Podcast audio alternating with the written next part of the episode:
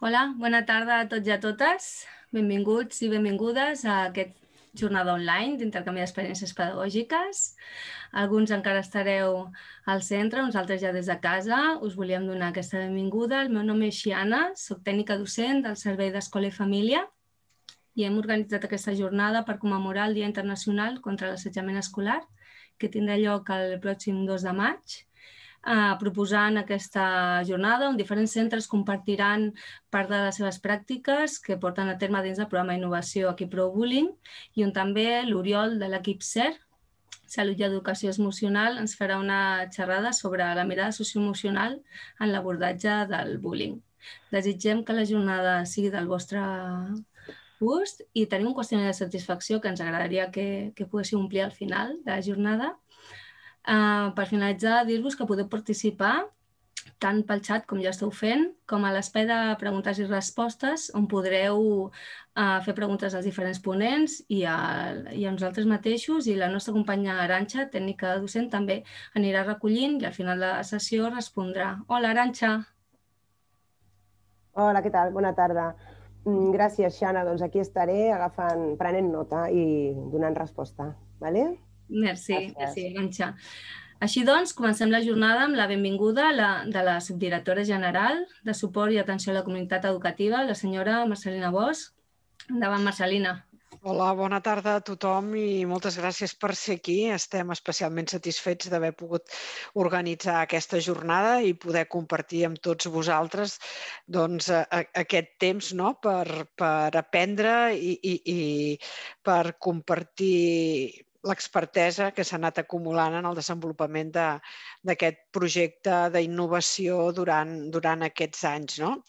Que, que té com a objectiu principal detectar, prevenir i actuar davant l'assetjament entre iguals, però també implicar tota la comunitat educativa i especialment a l'alumnat perquè actui com a observador i agent actiu i compromès en la lluita contra l'assetjament alhora que adquireix les actituds i els valors propis de la competència social i ciutadana aprendre a conviure en el respecte als drets, als deures i les llibertats fonamentals és un dels principis bàsics que l'educació ha, de, ha de contemplar, no? com bé diu tota la normativa relacionada no? que, que recull i que vol facilitar l'impuls de, de programes d'aquestes característiques. No? La, la, estem en un moment també, en una situació eh, excepcional, tot el que ha comportat el Covid-19 ha fet que més que mai els centres hagin d'acompanyar el benestar emocional dels, dels infants i dels joves i les situacions d'estrès que s'han derivat de, del confinament. No? Per tant, totes les intervencions relacionades amb acompanyament emocional per, per mantenir i millorar la convivència són molt importants, especialment en aquest moment. Eh?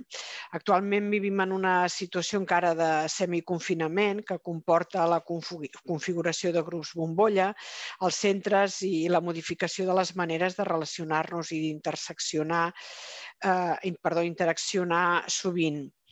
Ens ha tocat doncs, plantejar-nos noves maneres, no? reinventar-nos i també pensar i dissenyar noves estratègies per millorar la resolució dels conflictes i, en general, aconseguir un bon clima escolar. També hem de posar la mirada sobre el ciberassetjament, el mateix confinament o el semiconfinament ha impulsat encara més les relacions en espais online eh, i, i, i, per tant, el risc d'augmentar situacions d'assetjament, mm, de ciberassetjament concretament, on sabem que la persona que és víctima d'aquestes conductes està especialment exposada i és vulnerable. Per tant, cal seguir treballant intensament en la prevenció, detecció i resolució positiva dels conflictes que ens ajuda tot plegat a prevenir situacions eh, violentes que poden acabar sent. Eh? eh? Vull agrair la participació dels centres que avui ens exposen la seva experiència i fan d'aquesta jornada d'intercanvi un punt de partida on els docents i l'alumnat puguin intercanviar vivències i re retroalimentar-se per seguir en el camí de la millora continuada. A banda, també vull agrair especialment la participació de l'equip ZER, que conjuntament amb els tècnics del departament estan revisant els materials de formació per actualitzar-ne el contingut. Moltes gràcies i esperem que tots eh, puguem aprendre molt aquesta tarda. Gràcies, Marcelina. Doncs per això mateix que ha començat la Marcelina, avui tenim amb nosaltres l'Oriol Julià, que ve de l'equip CER i que ens farà aquesta xerrada sobre, sobre aquesta mirada socioemocional en l'abordatge del bullying. Així que endavant, Oriol, quan vulguis. Gràcies. Gràcies, gràcies a vosaltres. Gràcies a vosaltres per aquest espai. Eh, ja sabem de la, de la convocatòria, però estava llegint totes les salutacions, les benvingudes. Eh, bueno, jo fa molts anys que treballo en això, molts anys, des de 2003 que vaig començar amb el tema bullying, eh, 2004 amb aquell suïcidi del Joaquim Rivia. Um, I des d'aleshores veig molta millora, veig molta millora, veig molta implicació del centre, sincerament. I vull començar per aquí, vull començar per aquest reconeixement al departament i a tots els centres. Eh, crec que Catalunya segurament juntament amb el País Basc i, i algun més, som avançats. Som avançats d'aquest treball aquí a Espanya i, i ostres, us he de dir que, que de veritat no ho dic per dir, he vist molta millora, molta millora de conscienciació, de treball, ara sobretot els últims 3-4 anys amb la confecció del pla de convivència encara més, així que vull començar per aquí. Eh, és que no és fàcil. Vull començar també per nosaltres.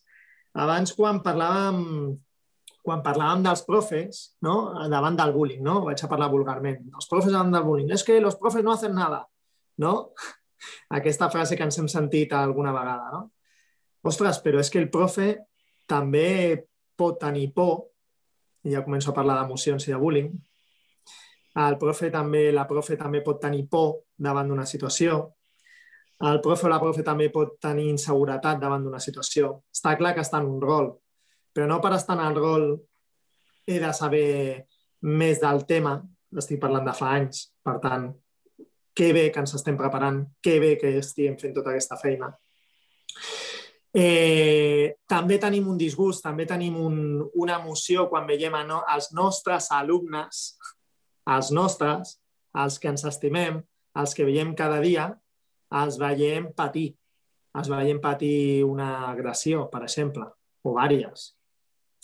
Eh, I si els veiem en un estat de tristesa, també ens sap supergreu i, i ens costa abordar això. Potser vull començar per nosaltres, potser ens costa abordar això. I...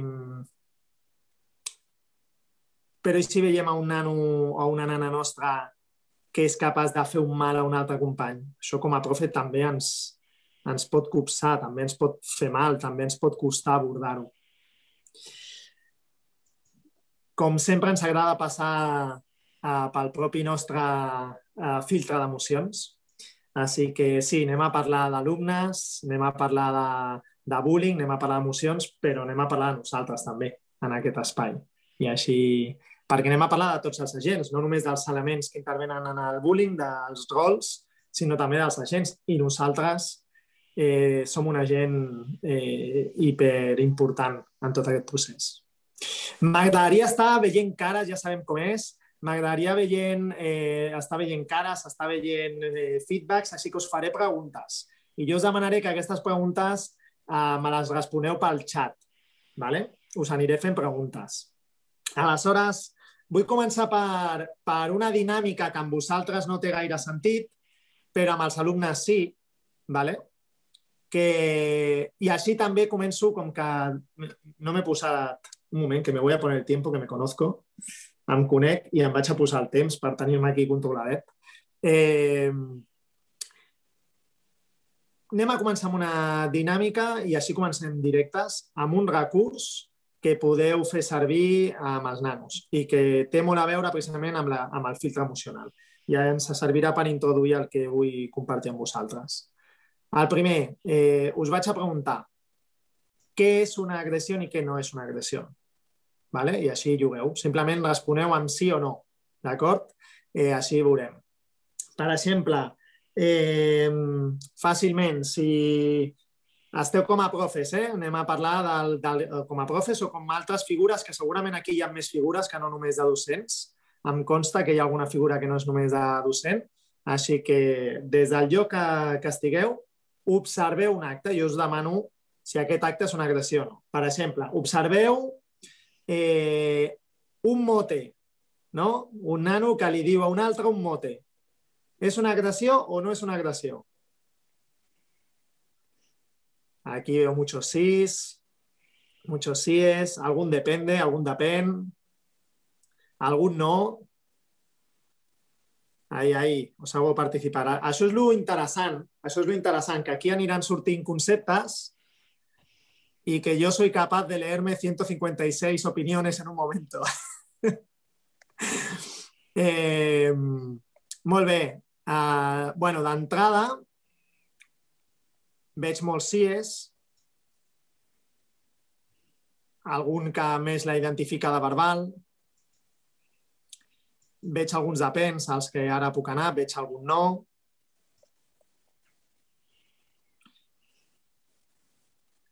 Aquí la Montse, ja Montse Martí, perfecte, agressió, maltracte pot ser física, verbal o social. Mira, això em serveix per introduir un concepte. A partir del que em aneu dient, m'agrada fer la sessió, m'agrada fer la ponència. I ens donarà temps del que puguem. Eh, D'entrada, eh, totalment d'acord amb Montse, moltes vegades tendim a, a identificar la, la classificació de violència segons si són físiques, verbals i o psicològiques, no? I, i aquí, per anar-me a la psique, a la part mental, emocional, i ja relacionar aquesta conferència amb la part emocional, qualsevol agressió és emocional. Qualsevol agressió, sigui física, verbal o social, com defineix molt bé Montse, és una, té un component emocional molt gran. Em generarà una emoció molt gran i, per tant, sí o sí està lligat. I sí o sí, a la vegada que és una oportunitat de treballar al món emocional, el món emocional també és una eina per treballar la meva defensa, eh, les meves proteccions i el meu treball personal davant d'això. Vale. Uh, hi ha alguns nos, alguns no necessàriament, i aquí és on vull entrar. No? Depèn si el mote, sí, si és ofensiu, no? sí que fareix a un altre, si és malintencionada i reiterada. Sí, ok. Clar, si és malintencionada i reiterada més, ja podríem estar parlant de, de bullying, perquè la reiteració pot dur això, no? Aquest és un debat força interessant de dir, ostres, eh, on posem el tempus d'aquesta continuïtat, no? Per dir si és bullying o no. Ok. Eh, un mote, molts diu que sí, és una agressió. Si ara penseu en els nanos, no cal que respongueu, però si ara penseu si feu aquesta pregunta als nanos, què us dirien? Molts potser dirien que no. Molts potser dirien que no. Nosaltres, com a adult, posem un filtre eh, moral mm, crescut i des del nostre rol. Ells potser ho normalitzen, ho veuen com una broma, exacte, com esteu dient, dient exacte. Tot això que esteu dient, correcte. Clar, Aleshores, eh, la meva proposta de dinàmica és que feu això que acabem de fer aquí. Agafeu un munt de llistat d'accions quotidianes, un munt, eh, adapteu-lo a l'edat, perquè es pot adaptar per, perfectament a l'edat, i parleu de si és una agressió o no és una agressió. De fet, de fet, Aquí ho estem fent només mentalment, racionalment. I aquest és l'objectiu. Primer posem el filtre moral o mental. És o no és una agressió? I els nanos contesten sí o no. Jo us diria, a més a més, que a la mesura que pugueu, dividiu la classe, sí? Dividiu la classe i que se tengan que mover, que s'hagin de moure posicionalment, així tothom es mulla. Això és un debat de posició i és una tècnica de participació bastant bona per treballar que tothom participi. eh, sí o no. I et mous cap a l'esquerra, anem a dir el sí, cap a la dreta, anem a dir el no. I poses totes les accions, una a una. Vinga, i esta ens movem, i aquesta ens movem, i aquesta ens movem. A vegades el que passa, si vaig posant algunes més evidents, és que m'ho invento. Dels 20, 25 de la classe, 20 se'n van al costat que sí que és una agressió, això pot passar si dic alguna cosa molt clara, i potser 4 o 5 se'n van a un costat que no és una agressió. Això també ens pot passar. Jo aquí, sobretot amb adolescents, treballo molt al... Este és otro tema, aquest el treballo en un altre moment, això ja ho parlarem. Eh, però aquí treballo molt al posicionament davant de la violència i al, al dir, al poder expressar això per mi sí és una agressió. Per tu potser no. bueno, doncs tu, amb qui no, doncs fes el que vulguis, però per mi sí és una agressió.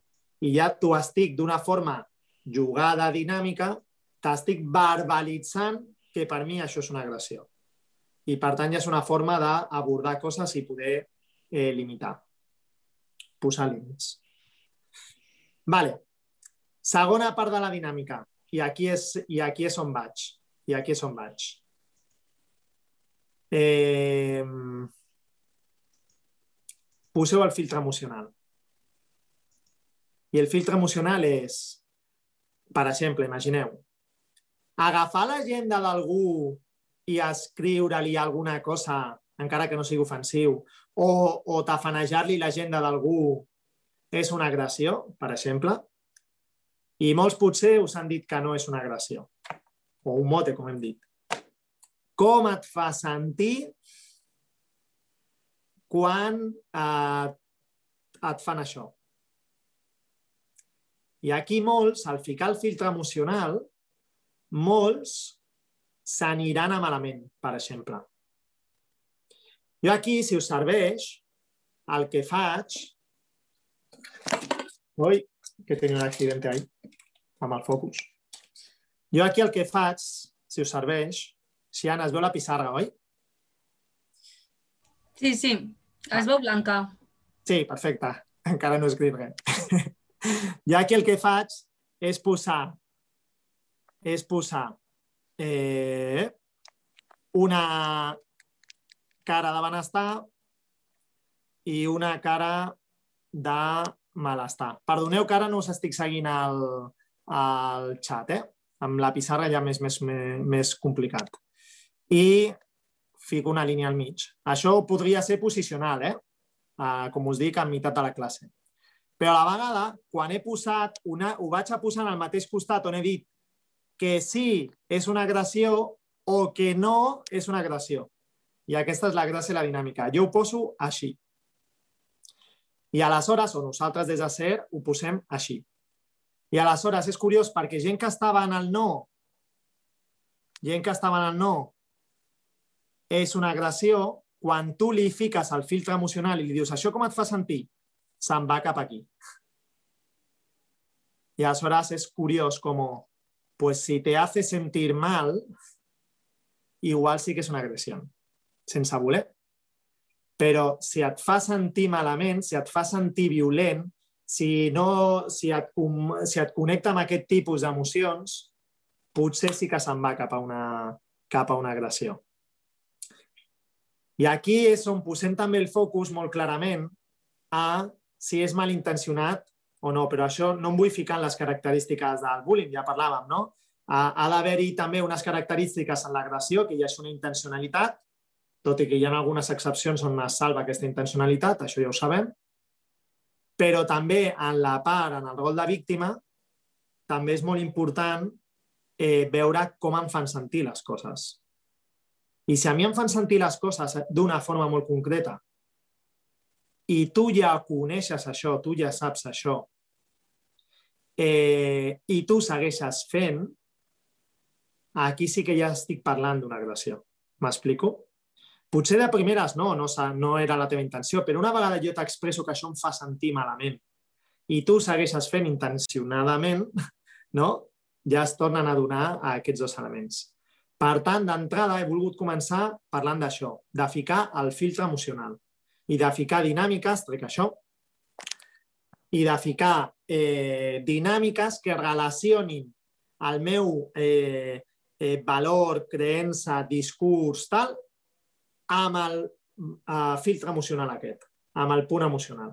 Vale, I això com et fa sentir? Això ja em connecta molt fàcil. Tenim alguna pregunta i resposta. Entenc que les preguntes i respostes, no sé si ho hem explicat abans, la em preguntes i resposta on posa Q&A, ¿sí? Questions and Answers, no es mi inglés muy bueno, pero creo que es esto. Eh, allà poseu preguntes sobre el sistema, sobre l'equipro-bullying, sobre la jornada, etc. Però si voleu fer alguna pregunta que jo contesti ara, sí? fer-la pel xat mateix, si plau, que així jo ja la veig directament. Vale? Si plau. Um, és així, oi que sí? Ho he dit bé, Xiana, més o menys? Sí, ho has dit bé. Si vol alguna pregunta més de format o més general o més al final de la sessió, poden fer preguntes als diferents ponents, les respondrem. I si vols ara interactuar amb el públic, doncs al xat. Això. Això. Exacte. Molt bé. Eh, aleshores, connectant això que us deia del, del filtre emocional, aquí és on vaig. Doncs hem d'entrenar el filtre emocional. I aquesta és la clau.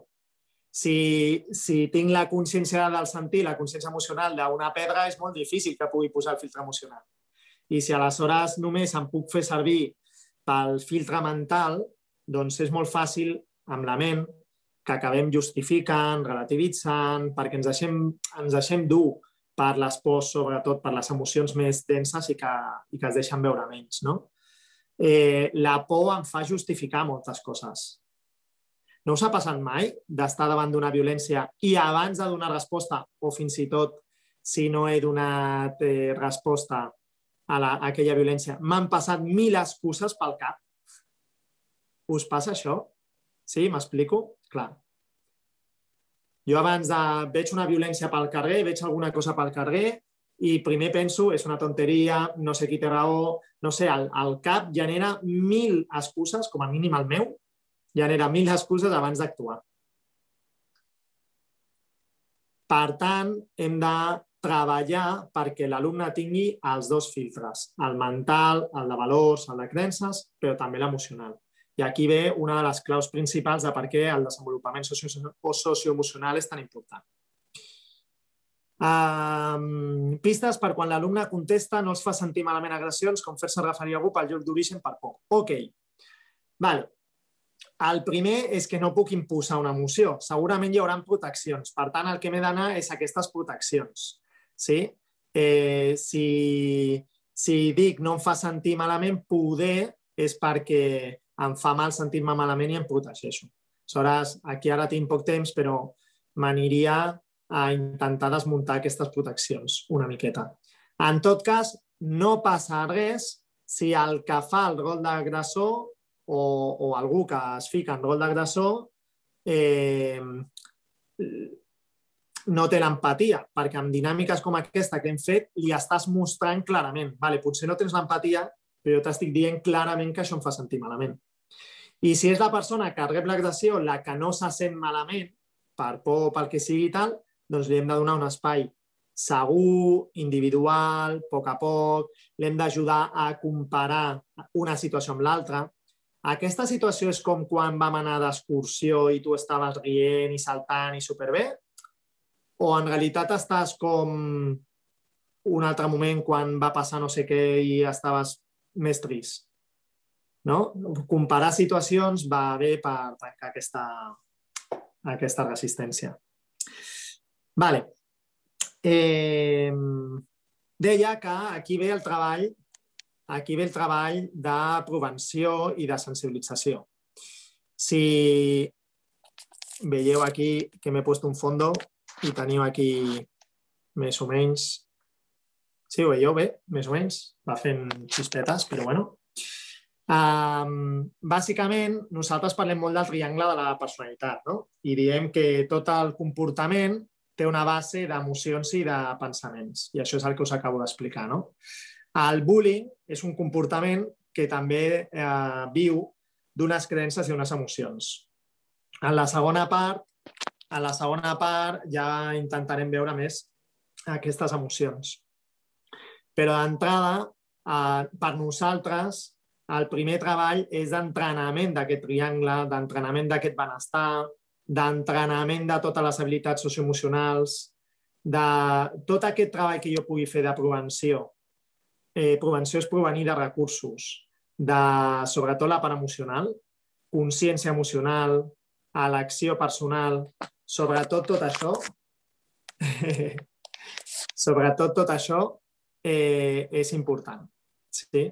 Tot el treball que jo pugui fer en aquest triangle sobre això és important. Això és això aquí.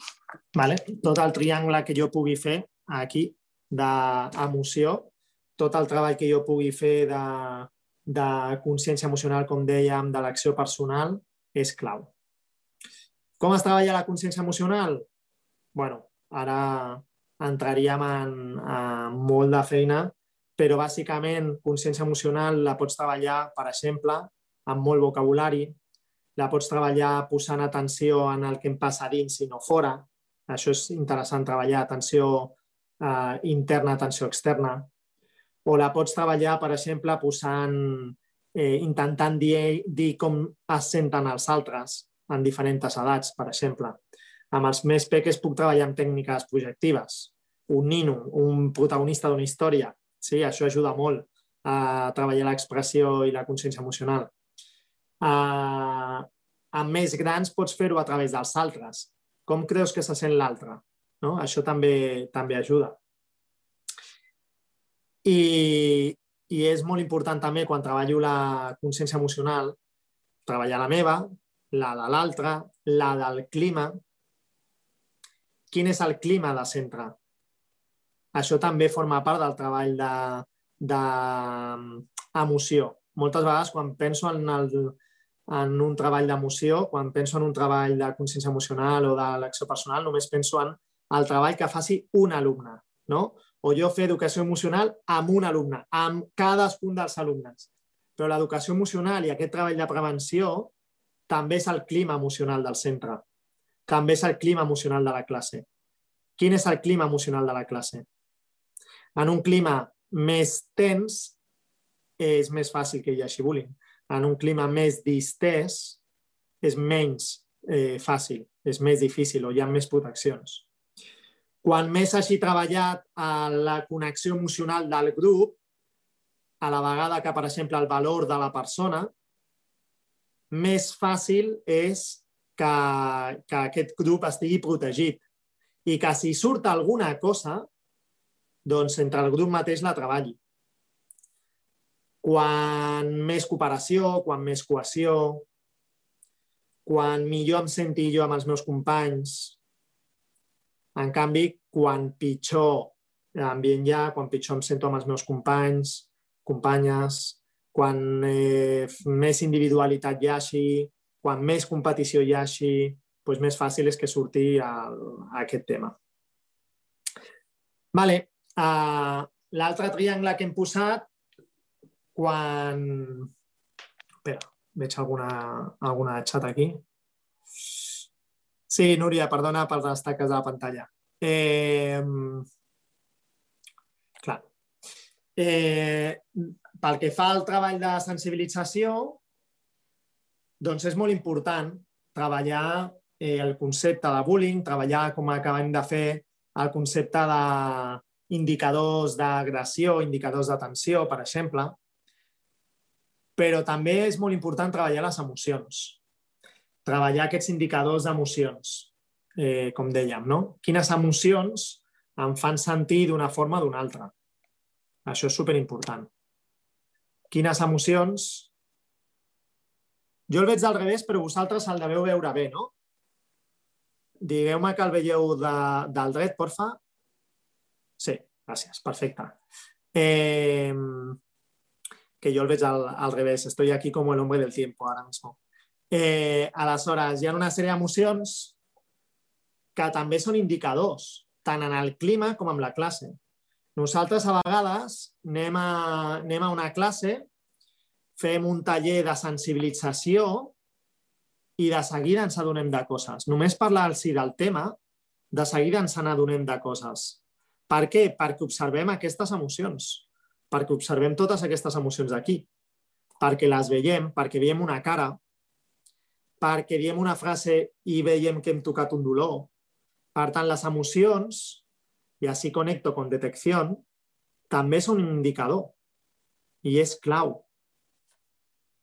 Per tant, ja hem repassat la part de prevenció i l'important de l'habilitat de, del desenvolupament socioemocional en la part de prevenció, però també em puc anar a la part de detecció. Ara vaig a fer, us vaig a fer un petit exercici, ¿vale? I, i així me voy també a les emocions, ens anem a les emocions del, dels rols, ¿vale? Mireu, si me voy aquí a participants, tinc uns quants que posen números. Doncs pues mira, vaig aprofitar-ho. Els que posen números, si plau, en els que en el seu nom hi ha números, si plau, eh, us demano que contesteu, responeu sobre les emocions que creieu que sent, les emocions que hi han en el rol d'agressor un nano, una nana que entra en rol d'agressor agressora. Ok? Porfa, escriviu al xat. Eh, després, totes aquelles persones que són unes quantes de la A, la B i la C, doncs responeu a emocions de la persona en rol de víctima. Ok? Sí? I totes les persones restants, si plau, ja sé que són moltes, però jo ho faig arrere, responeu eh, les emocions en rol d'espectador-espectadora. Sí? Porfa, jugueu. Emocions que creieu que sent una persona en rol d'agressor-agressora, una persona en rol de víctima, una persona en rol d'espectador. Vinga, som-hi.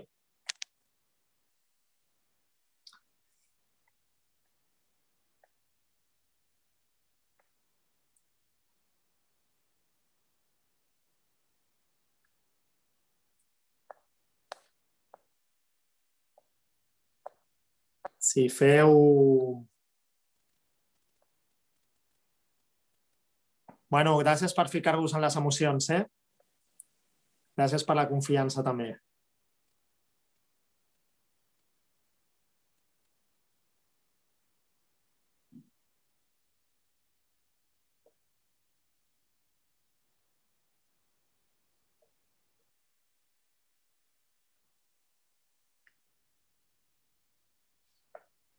Molt bé, m'estic llegint tot. Ara sé que us poso en un problema perquè eh, no llegiré tot i, i us demano a vosaltres que tampoc ho feu, però resulta que segons la resposta, no? eh, podríem dir, ostres, eh, víctima, no? Però molts, eh, que jo penso, dic, ostres, aquesta persona potser ho ha escrit en rol de víctima resulta que pel que jo he dit ha escrit en rol d'espectador. I això és curiós. Però és que en rol d'agressor tenim uns quants números aquí i en rols d'agressor surt... Si no, s'ho preguntaré a tots perquè, perquè ho agafeu. Però havia llegit aquí un segon, que ja estic havia llegit ira, ràbia, por, inseguretat, i és curiós perquè por inseguretat ha sortit en molts jocs. Aleshores, eh, quan fem això i fem aquest procés una mica més profund i ja no només en el moment de l'acte, perquè en el moment de l'acte eh, crec que eh, ara m'apura Xiana, m'apura en temps, eh? no em deixis que em passi, en dos o tres minuts crec que he d'acabar, sí que em controles una mica tu, eh, Xiana? Um, però, realment, si tu fas un treball amb, el, amb un nano en rol d'agressor, agressora, més enllà del, del moment concret, i fas un treball, nosaltres portem molt de temps fent aquest treball, eh? i fas un treball amb el rol de víctima, no són tan diferents les emocions. No són tan diferents. De fet, per exemple, tot i que no és eh, una emoció, però sí que és recurs per això, eh, l'autoestima l'autoestima està per baix. Hi ha una sèrie, a mi m'agrada molt la, les sèries de dibuixos i de manga i de tal, o les diferents històries, i m'agrada perquè això també em dona molts exemples pels nanos. Ara fa un parell d'anys va sortir una sèrie que es diu My Hero Academy, o potser fa més temps, eh, i és curiós perquè, perquè hi ha els dos protagonistes, un des de petit estava bastant en rol de víctima o, o patia agressions perquè ell no va victimitzar gaire, i un altre eh, protagonista estava molt en rol d'agressor, molt ficant-se amb ell tota l'estona, molt insultant, no? Però, però això no es, no es veu, només es veuen feedbacks, de, eh, feedbacks, flashbacks de petits, no? I ja en el, es diu My Hero Academy, i en el, però ja en el cinquè sisè capítol ja s'està veient la història del... Exacte. Eh, és un triangle de Carmen, total, total. Eh, però ja s'està veient la història d'aquest personatge. I ja s'està veient que tota l'estona es fica amb aquest per comparació, per valoració, perquè per ser el millor necessita posar una altra per sota.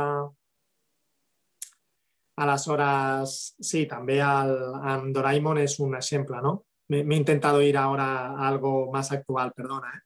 Eh, aleshores, el, el, és molt important veure que el que es fica en rol d'agressor o agressora un món emocional per el qual, pel qual es fica realment en aquest rol. Després, evidentment, s'ha de treballar igualment, s'ha de posar el límit igual, però, però la part emocional existeix igualment. Creo que me he quedado sin tiempo ya de nada, però, però vaig a fer aquesta, aquesta pregunta. Veig que molts esteu participant, moltíssimes gràcies. Eh, vaig a fer aquesta pregunta. Com us sentiu? Vaig per la pregunta directa, que queda poc temps, però què preferiríeu? Si ara jo us dic sí o sí heu de tenir un dels rols a classe. Anem a treure el d'espectador perquè l'espectador viu d'un dels altres rols. Eh, què preferiu tenir a classe? En la vostra aula, en el vostre grup d'alumnes als que us estimeu? un nano que entri en rol d'agressor-agressora, una nana que entra en rol d'agressor-agressora, o un nen, una nena que entri en rol de víctima. Què preferiríeu? Ja, Albert, però t'has amullat. Evidentment cap, no volem cap, i és una trampa, però sí o sí tinc un rol. Sé que us he fet jugar, eh? I gràcies per, per entrar al joc déu nhi eh? Va, va bastar... Mira, aquí hi ha una cosa molt important. Víctima empatitzo més fàcilment amb ells. I aquí hi ha una altra cosa. Aquí sí que estava la trampa. I un no va amb l'altre, pues sí. Os fastidiáis porque si tenéis uno tenéis al otro. Bàsicament. Eh, no, no podeu escollir. Clar, cap i venir, eh? obvi. Eh, sí, sí, totalment d'acord. Um, el tema és que sistèmicament, sistèmicament, si tinc a un rol, tinc a un altre. El tema és jo, també, per passar-lo pel meu filtre, jo com em sento amb el rol de víctima i com em sento amb el rol d'agressor-agressora. Ja acabo, eh, Marta? I, I també em toca revisar-m'ho a mi. També em toca revisar-m'ho a mi la gent que està a SER eh, treballem molt per no deixar-nos dur, per no fer transferència ni contratransferència amb els rols d'agressor o de víctima. Perquè jo des del meu rol només sé que tinc dos alumnes que ho estan passant malament. Un ho expressa eh, eh, des del rol d'agressor-agressora i l'altre ho pateix perquè hi ha un rol d'agressor-agressora i li han ficat en un rol de víctima del qual és molt difícil de sortir. Per tant, jo vull un mestre, vull un mestre, perdó, jo vull una classe, evidentment, on no hi hagi rols, però si es fiquen en els rols, he d'ajudar els dos i també a l'espectador espectadora. Eh, Marta, Xiana, Aranxa... Gràcies, Oriol. Gràcies. Has clavat gairebé just el temps. O sigui L'he que... passat, no? No, no, superbé. Merci, Oriol, per aquests tips que ens has ja donat per poder aplicar directament a l'aula. Uh, serà un plaer compartir amb vosaltres aquesta feina conjunta de, de refer aquests materials i actualitzar-los. Ara la, la Marta Clar, la cap del Servei d'Escola i Família, ens parlarà una mica com són les bases del programa de l'equip ProBullying, el programa d'innovació. Endavant, Marta, quan vulguis. Moltes gràcies, Jana, i moltes gràcies, Oriol, per aquesta exposició, per haver-te ajustat al temps i per haver estat tan tan clar en tota l'exposició, no? Vull dir, des, de, des del departament, amb aquests materials del, de l'equip ProBullying, que, com sabeu molts de vosaltres, perquè participeu en aquest programa, fa més de tres anys que està en funcionament, són més de 200 centres. Uh, ara estem en un procés de revisió d'aquests materials, tant pel que fa a la material formatiu com els materials que es treballen en famílies, en l'alumnat, buscant aquest enfocament més socioemocional d'abordar el conflicte. No? I això és una de les coses que estem treballant i que en principi ja cara al curs vinent ja podem oferir, vull dir, partim de, del que teníem, però millorem, que això és part de, de, del nostre compromís. No? Que us volia comentar una miqueta, la que em toca a mi, que no és tan, tan interessant com el que explicava l'Oriol, que és el tema de la gestió de les emocions, és més aviat la gestió del programa d'innovació de l'equip ProBullying, no? Què podem fer per, per poder participar i en què consisteix principalment. El, si de cas compartiré una, una infografia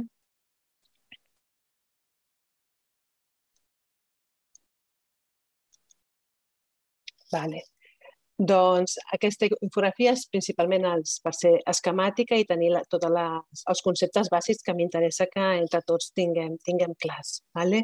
La finalitat d'aquest programa d'innovació és donar eines, recursos i formació a tota la comunitat educativa per poder detectar, per poder prevenir i per poder intervenir i revertir situacions d'assetjament a les aules o en els centres educatius.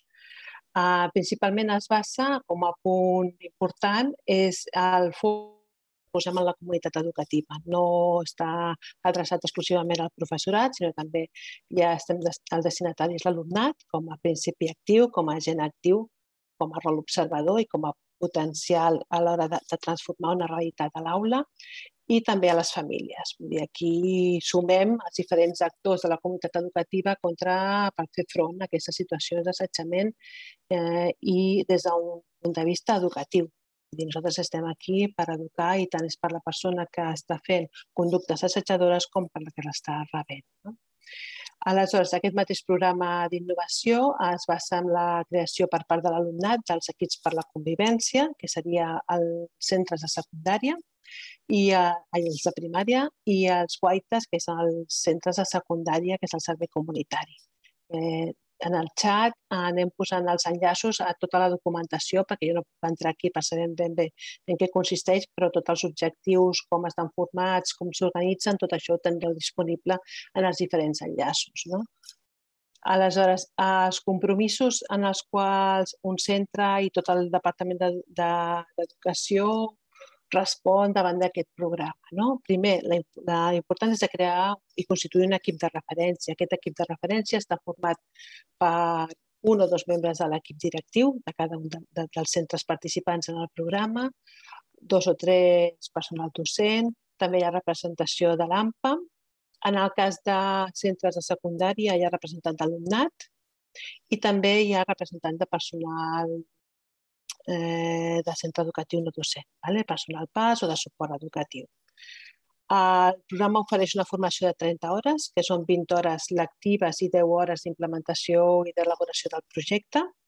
Aquestes formacions normalment són formacions de zona, que és el centre que assisteix, assisteixen les persones docents dels equips de, de referència, però a vegades per demanda del mateix centre o per la, per la característica del centre en concret, s'han fet assessoraments a tot el claustre. Dir, això ja seria moment, en el moment que el centre fes la sol·licitud, que es valoraria un tipus de formació o un altre. Aleshores, el centre d'elaborar un projecte durant el primer curs que participa en el programa i després l'ha d'implementar durant els dos cursos següents. Té una durada de tres anys i s'ha d'elaborar una memòria de, final, de finalització de, de, del, del projecte. No? La idea de, que, de, participar, de participar en aquest programa, com amb la majoria de programes d'innovació, la idea és que eh, tot el, que sigui un, un motor de transformació del centre, no? que no sigui només l'elaboració de la memòria, sinó que seguim avançant i, i millorant en eines i recursos no?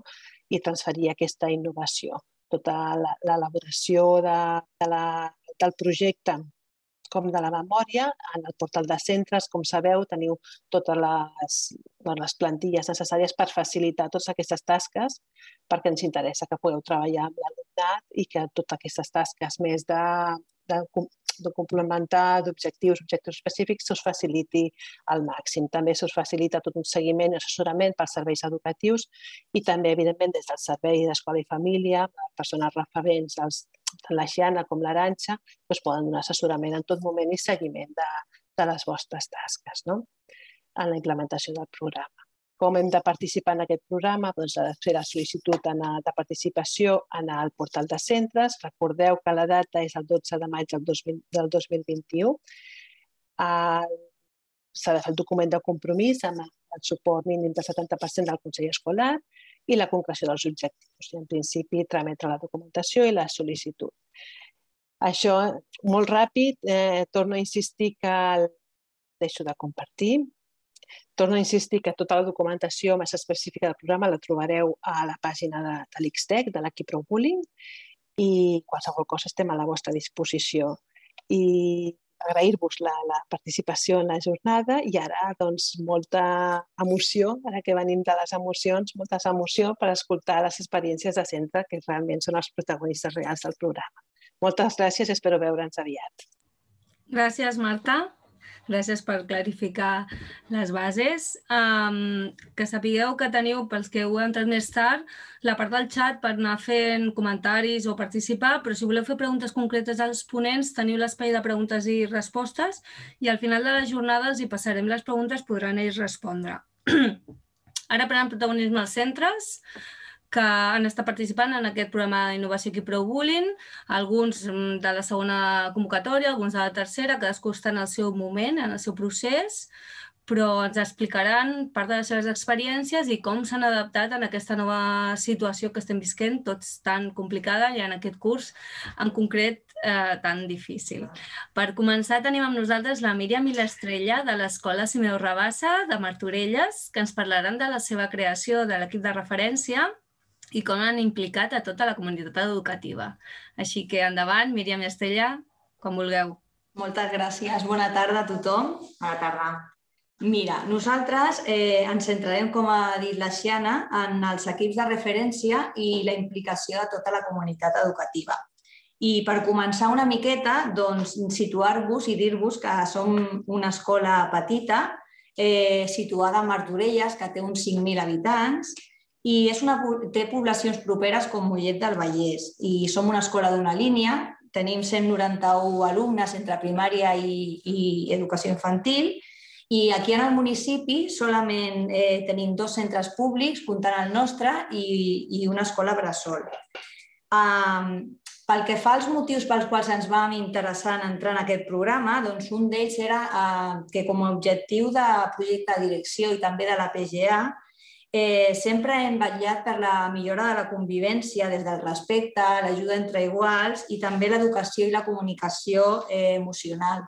A més a més, eh, sempre hem volgut eh, arribar a una resolució de conflictes que, que fos satisfactòria per part de, de les famílies, per part dels mestres i també per part dels alumnes. Ens va interessar molt saber tot el tema del significat del bullying, eh, tots els elements i, la, i les persones que estaven implicades o que intervenien, i també volíem tenir més coneixement dels, de l'aplicació dels protocols de l'assetjament. A partir d'aquí, en quant a la nostra organització per poder implementar aquest projecte, doncs, eh, van crear un, un equip impulsor i aquest equip impulsor estava format per l'equip directiu i dos mestres i el que vam fer és eh, dedicar una hora lectiva dintre de l'horari, que eren els divendres de 9 a 10, per poder planificar, per poder crear totes aquestes formacions que havien de fer als alumnes, als mestres i a totes les famílies, inclòs també el personal PAS i els membres del Consell Escolar i el servei de menjador. Llavors, en definitiva, era una implicació de tota la comunitat educativa. A partir d'aquí vam donar molta importància a les reunions informatives d'inici de curs perquè van considerar que era molt important que totes les famílies tinguessin aquesta informació de que implementarien aquest projecte, que en un principi eh, ens vam apuntar i vam fer la formació el 2018-2019 i s'havia d'implementar el 2019-2020. Llavors, en aquestes reunions informatives eh, vam creure que era molt important crear dinàmiques interactives amb les famílies per tal de que comprenguessin una miqueta la, la necessitat de dur a terme aquest projecte Llavors, aquest projecte, eh, bueno, en aquestes reunions van, fer, eh, van batejar també eh, com projecte de centre i el van dir Fem Pinya, li van posar aquest nom.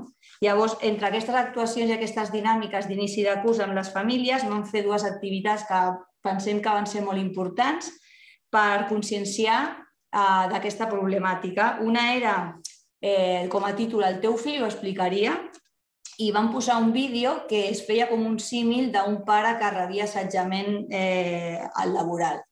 Llavors, clar, ho van comparar una miqueta, no? El teu fill ho explicaria. I la segona va ser una dinàmica mm, més que tocava més la part emocional, llavors ho van fer amb un exemple, no? Vam portar dues pomes i amb aquestes pomes, que aparentment les dues pomes eren normals, una havia rebut cops prèviament i l'altra no. Llavors, aparentment eren dues pomes iguals, però quan tallaves aquestes pomes veies doncs, que la que havia rebut cops eh, per dintre no estava bé. Llavors van fer també un símil de comparar com se sent aquesta persona que ha rebut, com se sent per dintre, no? I bueno, en acabar aquesta sessió el que vam informar és que aquesta, aquest projecte tindria també una comissió dintre del Consell Escolar, que seria la, la comissió Fent Pinya. Llavors, Ara la meva companya, l'Estrella, eh, us explicarà una miqueta com van anar aquestes, aquestes sessions que vam crear des de la comissió, des de l'equip impulsor, i, i si van tenir èxit en aquestes formacions amb les famílies, amb el PAS. Us passo, li passo la paraula. Molt bé. Bona tarda, soc Estrella. Mireu, eh, els mesos de setembre i d'octubre els nostres esforços van ser per formar els equips de la convivència. Per tant, vam fer les formacions que pertocaven a 5è i 6è. I al novembre vam decidir ja iniciar la formació a les famílies. I vam convocar totes aquelles que ja havien manifestat interès en aquesta reunió d'inici de curs. I també vam convidar els membres del Consell Escolar que no eren docents. A la primera, també els monitors de, del menjador. A la primera reunió s'hi van presentar una dotzena de persones. Era en aquesta formació inicial es va treballar tot el tema de sensibilització, que és el bullying, definició, elements que intervenen, i es va fer a través de dinàmiques actives, dinàmiques de reflexió. El cas és que quan va acabar aquesta sessió, els pares van sortir molt contents i va córrer una mica el boca en boca. Què va passar? Que l'endemà teníem trucades per saber si tornàvem a repetir aquesta sessió de formació perquè l'havien trobada molt interessant i volien participar-hi. Um, això què vol dir? Pues que al cap de 15 dies van tornar a repetir aquesta sessió i vam deixar que la gent s'inscrivís directament al centre per participar-hi perquè volíem saber una miqueta el, bueno, la capacitat de persones que podrien assistir-hi. En aquest cas, vam repetir aquesta sessió de formativa i van venir una trentena de famílies. Vam repetir la sessió i l'èxit ja vam veure que era, era considerable i que sobretot les famílies agraïen rebre una formació com a família, sobretot aquest aspecte. No? I també van trencar molts estereotips del que es diu de, del bullying no? i van entendre moltes més coses en relació amb aquest, amb aquest tema. La segona sessió de formació, que per nosaltres de fet era la tercera, vam tractar tot el tema d'emoció, de com afectava a la nostra, a la nostra actitud, a la nostra manera d'actuar davant d'un fet. I encara al cap d'un mes més tard, o sigui, vam fer les sessions al novembre, al gener i al febrer, vam fer una tercera sessió que treballava sobretot la posició d'abans del conflicte. Uh, de fet, vam finalitzar aquí perquè després també vam entrar en època de confinament i la cosa es va estroncar una miqueta. Vale? Uh, un cop finalitzada aquestes formacions, vam acabar de concretar l'equip de referència, perquè en l'equip de referència, a part d'haver l'equip impulsor, també hi havia els tutors de 5è i 6è, un membre del personal PAS, que en el nostre cas va ser la conserge, perquè vam considerar que era una persona que estava molt a la guai de moltes coses que passaven a les entrades, a les sortides, a les anades al lavabo, al pati, i que podia ser un punt de suport molt important. I a partir de la formació amb les famílies, també van sortir els representants de les famílies per aquest equip de referència. L'equip de referència és qui fa el seguiment de la realització del projecte i de les actuacions de l'equip de convivència per la convivència, que són els que estan formats per, per 5è i 6è. Mireu, ara us passarem un vídeo que tenim amb valoracions fetes per mares i pares que la vam fer en acabar les tres sessions de formació que vam realitzar els mesos de novembre, gener i febrer. I ara la meva companya, la Míriam, us el posa. Esperem que ho veieu bé. No.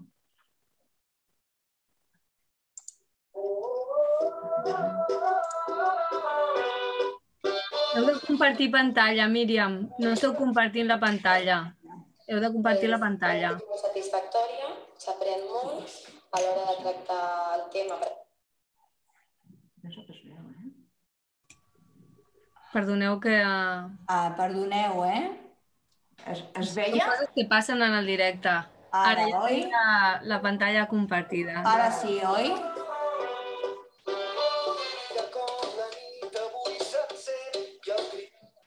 Pues, trobo que és molt satisfactòria, s'aprèn molt a l'hora de tractar el tema, per exemple, amb els teus fills, inclús si veus comportaments amb uns altres nens, i encantada, surto encantada. Amb, les, amb aquestes sessions jo m'emporto una, una visió diferent, més recursos i, i una amplitud de mires eh, major que la que tenia, que la que tenia abans. Aquesta formació m'emporto el tindre una visió molt més àmplia de, del que és el, el bullying, no? perquè perquè jo personalment doncs, molts cops em quedava amb, amb la persona que patia el bullying no? i realment doncs, eh, m'ha permès entendre doncs, que el problema també és de la persona que el fa, que, que segurament té una mancança i que s'ha de treballar també amb ell, no?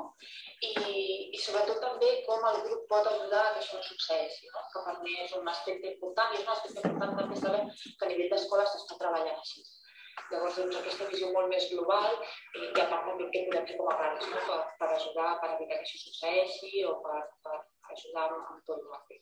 Eh, D'aquestes sessions el que m'emporto sobretot és una paraula que m'agrada molt, que és el tema de la residència, per poder treballar amb els meus fills i també eh, crear una mica de consciència, la part aquesta crítica de quan parlem d'escolta activa, de quan fem les coses a casa, que a vegades no ho treballem tot el bé que l'hauríem de fer. Les trobades sol, que vas guardar tots els records. Què podria aplicar més a la meva família la, la resolució de conflictes? Eh, la comunicació, i poder parlar i entendre tota la part. Pues jo la veritat que veig molt positivament realitzar aquestes sessions perquè tant els pares com la gent que estem treballant amb, amb, amb la canalla pues, ens dota d'uns recursos i d'una formació que segurament prèviament no teníem i llavors ens, pues, ens suposarà poder resoldre millor els conflictes, entendre una miqueta millor també aquelles emocions que els nens senten i aquells sentiments que tenen i que per aquests sentiments i aquestes emocions pues, fan segons què coses. Llavors, pues, eh, la veritat que estic molt content d'haver participat i, i molt coneixement. Doncs, mira, bàsicament el que m'aportaria per aplicar és eh,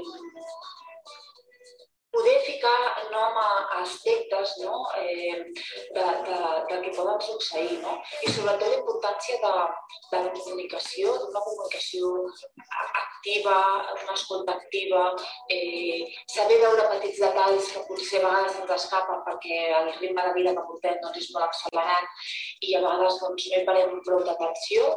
Eh, saber-li donar també la força de que si alguna cosa que no funciona, això ja ho sabies, eh? però, però va bé que t'ho recordin doncs, que, que és important que ho pugui expressar-ho i, i, i donar-li aquestes eines a ells perquè, perquè alhora doncs, no siguin víctimes però tampoc no siguin acusadors, no? Vull dir, que estiguin en aquell paper i que si estan en un punt intermig eh, que tampoc no ho acceptin, que no acceptin que un company doncs, pugui tractar malament un altre company, que donin avís, que evitin aquest, aquest aspecte i si no són capaços, perquè a vegades doncs, és un tema difícil, que ho puguin com a mínim explicar als professors o, o a les famílies. No? Llavors jo crec que, que, bueno, que per mi és el més important, no? el, aquesta visió general més enllà del que s'ha treballat individualment, que evidentment doncs, eh, és superimportant.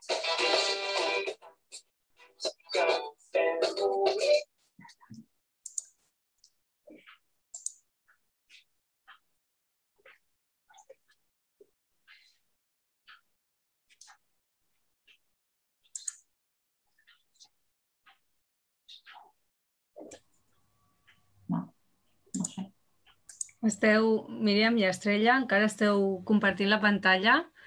Gràcies. Us... Ara, ara. Molt bé.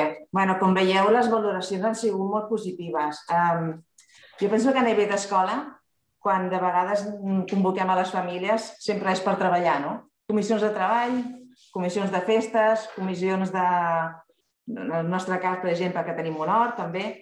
I el fet de convocar-les per rebre una formació d'aquest tipus, penso que ho van agrair moltíssim. I, a més a més, eren partíceps d'un projecte que es portava com a centre i que els alumnes també rebien una formació similar. Van agrair també que les, dinàmiques que vam crear a la formació, no? dinàmiques que interactuaven entre ells, de reflexió i de, de sentir les seves veus no? i les seves, els seus dubtes. Després també és veritat que el fet de, de fer les formacions en un horari que ja es podien conciliar l'horari laboral amb l'escolar, doncs també va facilitar l'assistència de les famílies. Val?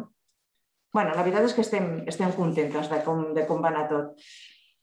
Uh, el programa Kickball Bullying ens ha donat el que buscàvem. O sigui, realment mm, creiem en ell i, i hem de seguir fent-ho. Els objectius que ens havíem marcat en entrar-hi eh, en el programa s'han aconseguit i estem molt satisfets. De fet, a l'escola, eh, tota, totes les persones que pertanyen al, a l'equip de referència, als equips per la convivència, tothom ha tingut un moment per fer una valoració. Nosaltres vam quedar sorpresos amb una assemblea que vam fer de primària quan els nens deien que notaven que la convivència havia millorat i que la feina que havien fet els equips per la convivència els havia ajudat molt. I això ho deien sobretot uns alumnes de quart que veien que a cinquè participarien d'aquests equips per la convivència. Els equips per la convivència també van fer les seves valoracions i també ho van considerar positiu. I les famílies, el PAS i altres, perquè també inclús van haver representants de, de l'Ajuntament, doncs tothom ho va valorar molt positiu. Per tant, per nosaltres és una experiència a, a repetir i a seguir. Ho tenim ja planificat, està inclòs en el nostre projecte de convivència del centre i, i bueno, seguirem. Uh, volem dir-vos que si algú vol buscar més informació de com duem a terme aquest projecte en el centre, que entri a la nostra web i en l'apartat de projecte aquí Pro Bullying hi ha un site enllaçat per veure una miqueta les actuacions que hem fet amb els diferents sectors, val? tant amb alumnes com mestres com les famílies. I bueno, fins aquí la nostra exposició. Moltes gràcies. Gràcies, Míriam i Estrella. Gràcies per explicar-nos aquesta tan, part tan important del programa Bullying, que és la implicació de les famílies i, i tan complicada alhora. Uh, que sapigueu que l'Aranxo us compartirà pel xat uh, l'enllaç en el programa. Allà també teniu els enllaços actius el, que, de la pàgina web que us estan explicant la Míriam i l'Estrella i de les altres experiències. Algú ha comentat que s'embolica amb equips de referència, equip de convivència. No us preocupeu, a l'espai de l'Ixtec està tot ben explicat i també podeu fer preguntes directes a l'espai de preguntes i respostes. Si feu les preguntes pel xat, ens costarà més de classificar-les i es perdran. Si algú té alguna pregunta en concret, que la faci a l'espai de preguntes i, i respostes. Ara la Cristina Puig, de l'Institut d'Escola Mestre Andreu del Ripollès, ens explicarà una experiència secundària de com han implicat l'alumnat eh, explicant-nos la seva funció de guaites en el centre i a l'entorn. Endavant, Cristina, quan vulguis. Hola, bona tarda a tothom.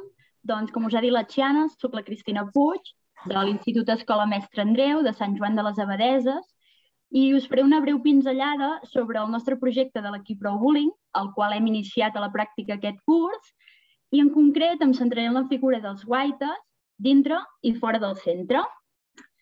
Uh, us passaré un PowerPoint, un geniali, ara que estan de moda, a veure si us el puc compartir, que m'ajudarà en l'exposició. D'acord.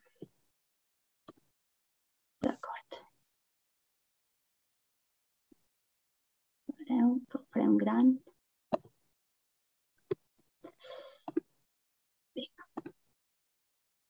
Doncs bé, l'Institut Escola Mestre Andreu és un institut escola públic i per tant oferim les etapes d'infantil, eh, de primària i de secundària. Tenim uns 370 alumnes, més o menys, i ens trobem dividits en dos edificis, un per infantil i primària i un per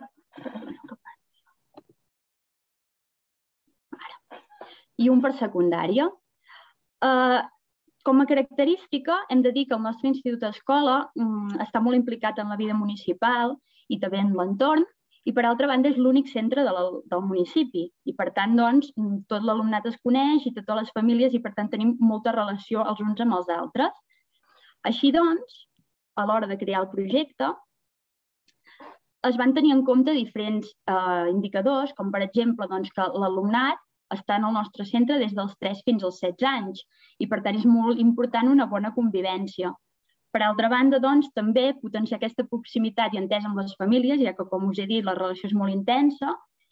També sí que és veritat que no s'havien detectat conflictes de bullying molt greus, però es veia que hi havia molta mancança en les estratègies de resolució de conflictes. I va ser també un dels punts a tenir en compte doncs, per no anar més amb aquest possible bullying. Uh, el curs passat vam fer la formació de l'equip Pro Bullying, de la que us ha parlat la Marta, i uh, a partir de tota aquesta formació, paral·lelament, vam anar creant el nostre projecte de l'equip Pro Bullying, amb, amb la implicació de tot el claustre, també de l'AFA i del Consell Escolar. A través de diferents fases doncs, vam crear l'equip de referència, també es va crear tota una programació d'activitats per a la prevenció del possible bullying, amb activitats d'emocions, també sobretot per, per educació infantil i cicle inicial. Uh, I uh, a continuació vam crear el nostre equip de referència, també els equips de convivència per a cicle superior i els guaites per a quart d'ESO, que és la figura que ens centrarem a explicar. Doncs bé, els guaites de quart d'ESO es va portar a terme tot aquest treball a través del servei comunitari, es va fer una formació in inicial intensiva per tot l'alumnat de quart d'ESO. Cal dir que ja només en aquest punt era un grup que es havien donat alguns conflictes entre ells i només iniciant aquest projecte s'ha notat una gran millora ja només amb aquest grup. S'han mostrat molt implicats, amb moltes ganes d'ajudar tot l'alumnat del centre i realment hem vist que funciona, que està funcionant, d'acord? Uh, a veure, moltes vegades els mestres expliquem moltes coses i els professors però realment, com una mica ens diu la frase aquesta del Benjamin Franklin, eh, el més important és involucrar l'alumnat perquè aprengui doncs, a valorar en aquest cas l'ajuda cap a l'altre. No? Doncs bé, ara us deixo un vídeo que han fet el propi alumnat de quart d'ESO, que són els màxims protagonistes de tot aquest projecte, que us explicaran una mica com estem portant a terme tot aquest projecte aquí en el centre.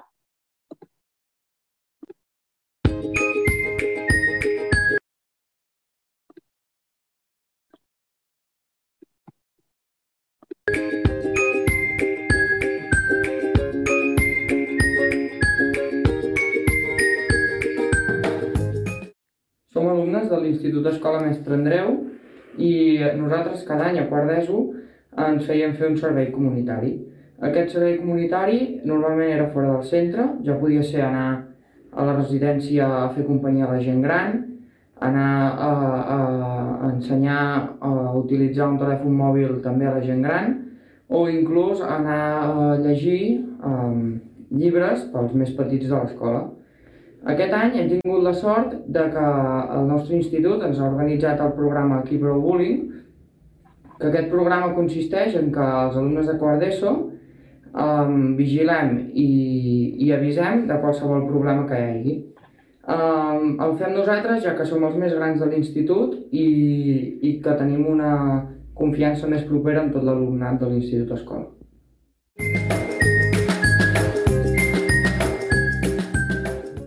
Nosaltres fem la funció de guaites. Ens encarreguem de que hi hagi una millor relació entre tots i totes al centre. I també intentem que no hi hagi conflictes de violència verbal o física. Intentem donar una imatge de confiança entre els alumnes i que si tenen un problema sàpiguen a qui recórrer.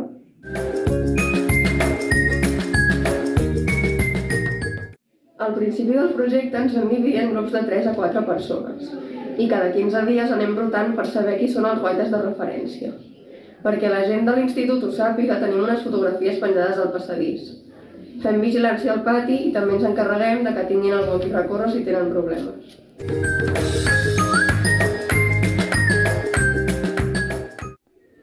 Vivim en un poble petit on només hi ha un únic centre. D'aquesta manera podem observar millor les relacions que es produeixen tant dins com a fora. També observem i detectem alguns conflictes o algunes dinàmiques conflictives, i finalment, estem molt atents a les xarxes socials, ja que és un dels llocs on es produeixen més casos de ciberbullying. Si detectem un cas tant a dins com a fora del centre, ens reunim amb les persones implicades per escoltar els fets. Llavors analitzem el problema i intentem trobar la millor solució. I si no és possible, no passa res, ja que ens reunim amb una professora, un tutor o l'equip de referència i entre tots intentem trobar la millor solució.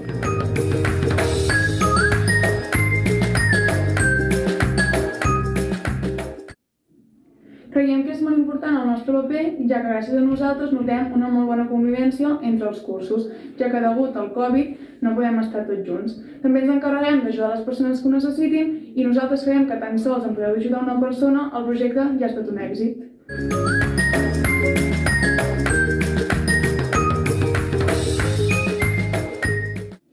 Tot i que portem molt poc temps en aquesta feina, creiem que el sol fet de ser-hi ajudem a les persones que vulguin explicar els seus problemes i no sàpiguen aquí.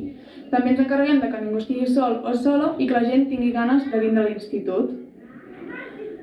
També creiem que si continuem en aquesta línia de treball podrem fer coses molt grans.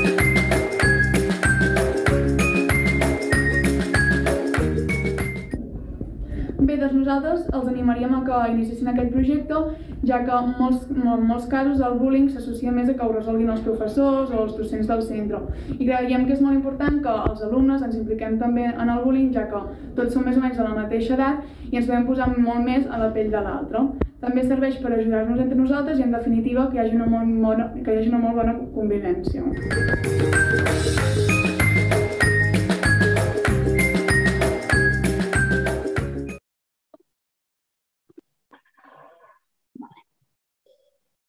Puc... Ai. Val. A veure, perdoneu que no em deixa treure el vídeo ara. Ara. Mm. Oh, oh.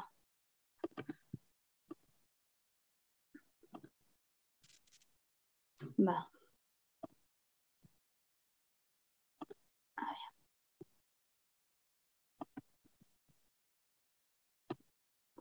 Perdoneu, eh? És que estic intentant treure el vídeo. Gràcies, ja està.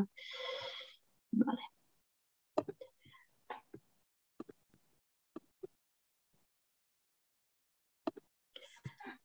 Vale. Doncs bé, com heu pogut veure aquí en el vídeo, l'alumnat de quart d'ESO ens ha explicat l'experiència que estan portant a terme de, els guaites i només dir-vos que amb tot aquest tema de fer de guaites també a l'entorn va sortir una mica com a demanda dels propis guaites, ja que, com hem dit, clar, és una escola on tot el que passa dintre el centre també passa fora al centre, hi ha una gran relació, una gran connexió. Llavors, mm, el propi alumnat va creure la necessitat de que quan, feia, de, quan estaven intervenint com a guaites poder també fer aquesta observació a fora del centre, on realment la convivència és molt més intensa que no pas dintre el centre. A partir d'aquí, doncs, es va fer doncs, que també els guaites poguessin fer l'observació fora del centre. Com us han dit, eh, a nivell de ciberbullying és on s'han donat més casos d'intervenció, ja que s'han detectat molts comentaris ofensius, moltes faltes de respecte, etc.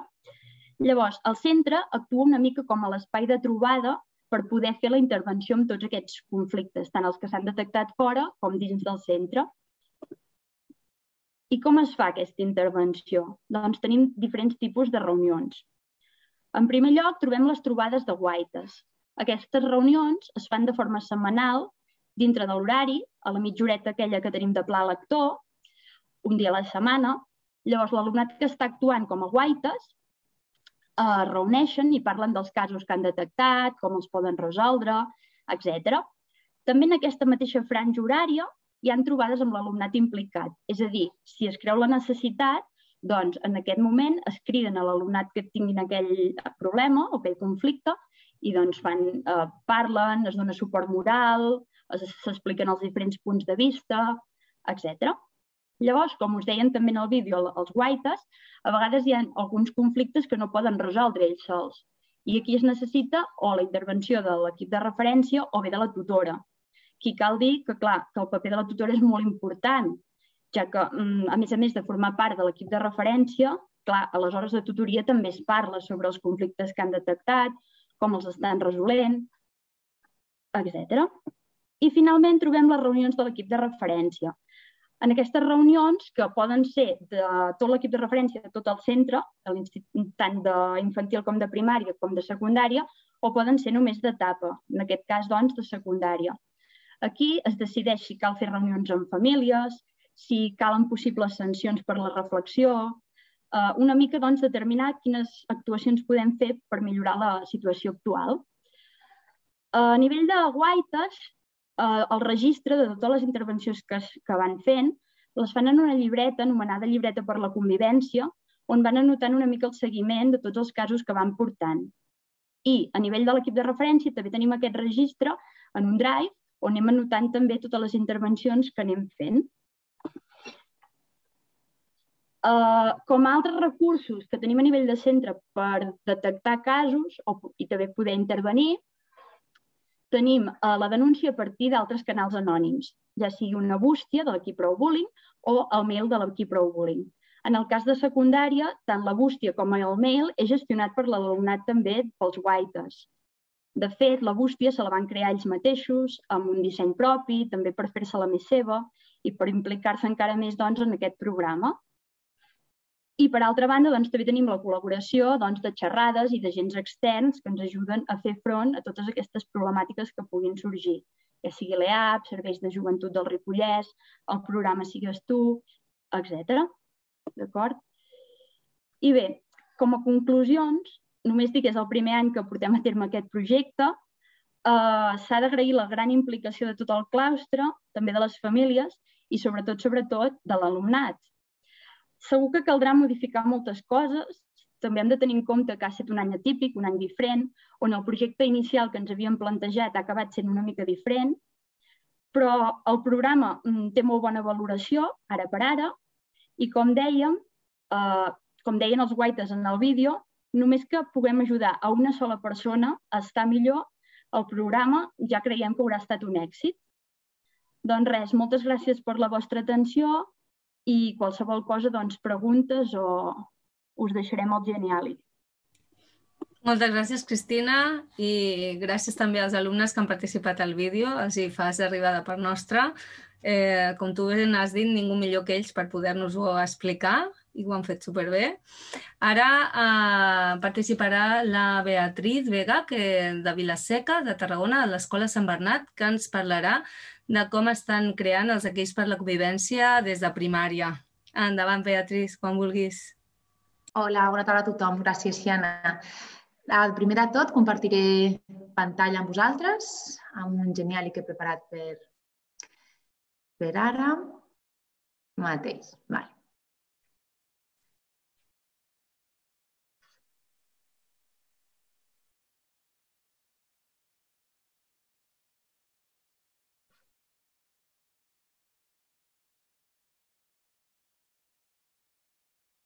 D'acord, perfecte.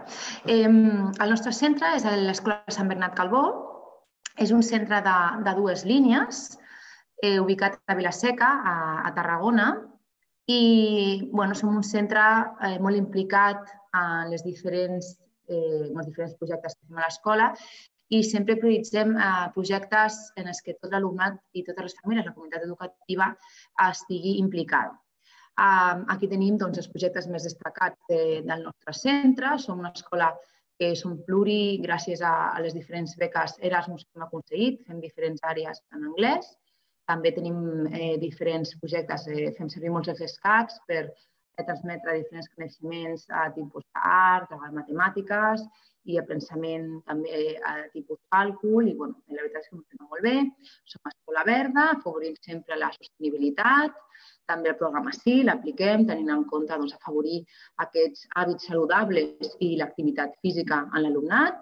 També col·laborem amb l'Aliança STEAM per promoure el, el pensament científic en l'alumnat i també el, el grup impulsor de plurilingüisme, on el que fem és afavorir metodologies de tipus AICLE i projectes interdisciplinars al centre. Llavors, tenint en compte també la xerrada d'avui, en la que centrarem parlant de, del programa d'innovació um, d'aquí ProBullying, he dir que eh, vam començar el curs passat per eh, tindre, doncs, eh, poder, eh, poder conèixer diferents tècniques per prevenir el, el bullying a l'escola. Llavors, com va començar tot això? Quin va ser el punt de referència que ens va fer pensar que és molt important treballar les emocions i treballar eh, els, aquests tipus de, de valors a, a l'aula? No? Per què és tan important? Vam començar amb aquest projecte el 2018-2019, que es deia Be Positive, on la finalitat principal era aquesta, no? Eh, treballar les emocions a l'aula i ens va servir moltíssim per també crear el nostre pla de convivència de, del nostre centre. Llavors, així, quan va sortir l'oportunitat de poder treballar i formar part del projecte aquí, del projecte d'innovació d'aquí ProBullying, doncs no ens ho vam pensar dues vegades, ja que som un centre molt implicat amb tot el que sigui treballar les emocions i millorar la convivència del centre i per això vam començar el curs passat la formació, que formen, formen part la directora del centre i dues mestres. Llavors, quins eren els objectius principals no? que teníem al principi? Doncs, evidentment, eh, implicar la comunitat educativa, que l'alumnat sigui el protagonista d'aquest procés, afavorir aquesta gestió positiva de conflictes i afavorir un desenvolupament íntegre no? en l'alumnat, tant social i personal. Llavors, com ho fem nosaltres al nostre centre? Com, com treballem aquests equips per la convivència? Primer de tot, nosaltres, com l'any passat vam fer la formació, llavors aquest curs el que hem començat a fer és a preparar l'alumnat de cara al curs vinent formar i crear aquests equips de la convivència. D'acord? Llavors, com organitzarem aquests equips per la convivència al curs vinent? El que farem és crear, diguéssim, a cinquè, farem la bústia, diguéssim, la bústia de, on els alumnes podran posar les seves preocupacions,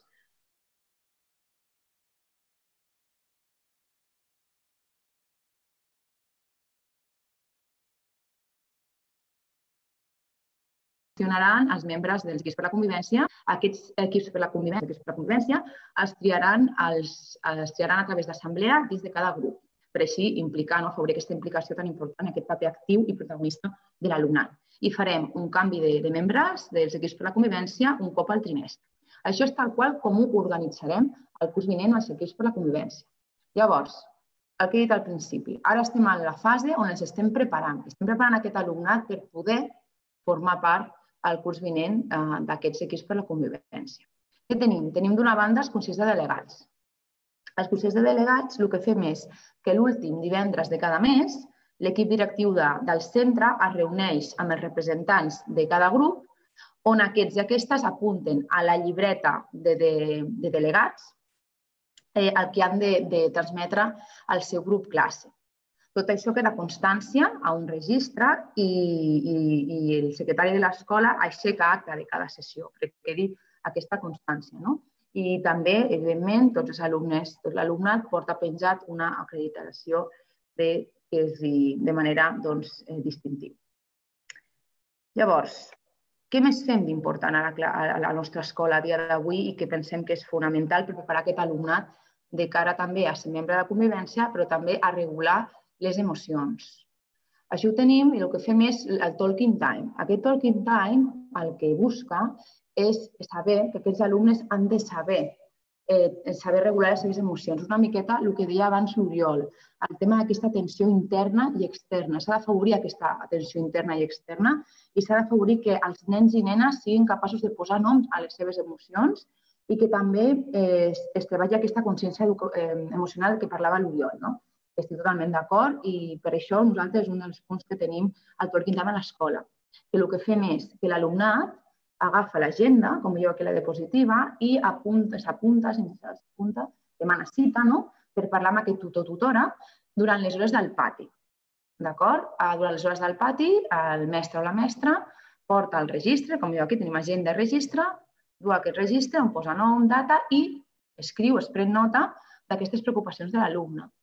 Això ens serveix moltíssim perquè parlant d'una escola de primària tractem molt el que és l'assetjament des de la prevenció.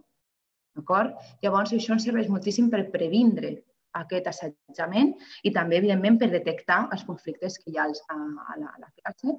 Eh, de vegades, doncs, evidentment, nosaltres no podem ser conscients com a mestres. Llavors, això és una eina que funciona molt bé, ja fa quatre cursos que la, l'estem duent a terme i la veritat és que els resultats són molt bons, es millora moltíssim el, el clima a l'aula, la convivència i, i la veritat és que va super, fantàstic. O sigui, funciona fantàstic i, i us animo a que, a que si podeu aplicar aquest tipus de, de recurs a l'escola, funciona molt bé.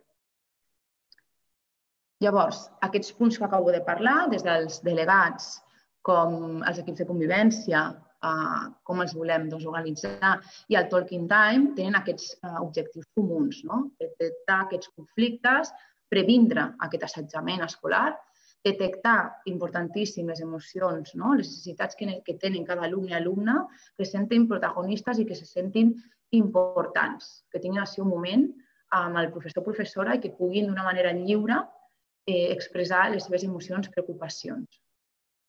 Llavors, evidentment, no, la, aquesta importància de facilitar eines a l'alumnat. Aquests alumnes han de saber gestionar les seves emocions. Si un no sap gestionar les seves emocions, doncs no pot aprendre, és impossible perquè les emocions van íntimament lligades amb l'aprenentatge. No? Com diuen, sense emoció no hi ha aprenentatge, és totalment cert. Llavors, també és molt important, no? aquest com a altre objectiu, aquesta afavorir, no? volem afavorir aquesta reflexió a l'alumnat sobre ells i elles mateixos, trobant sempre un equilibri. Quan un té un equilibri emocional, doncs eh, tot funciona molt millor. El que acabo de dir abans, el tema, en aquest cas, l'aprenentatge. Um, I també, també evidentment, volem doncs, promoure, un tipus d'aprenentatge, d'ensenyament-aprenentatge, on les emocions formen part del mateix, on les emocions són protagonistes. I si aconseguim això, doncs podem aconseguir un aprenentatge significatiu en l'alumnat. Llavors, per una miqueta per concloure, dir també que, que la importància no? forma part d'aquest programa de, del bullying doncs, eh, ens ha fet reflexionar molt com a centre de la importància d'implementar al centre doncs, eh, diferents eines que afavoreixin la prevenció de, del bullying al nostre centre.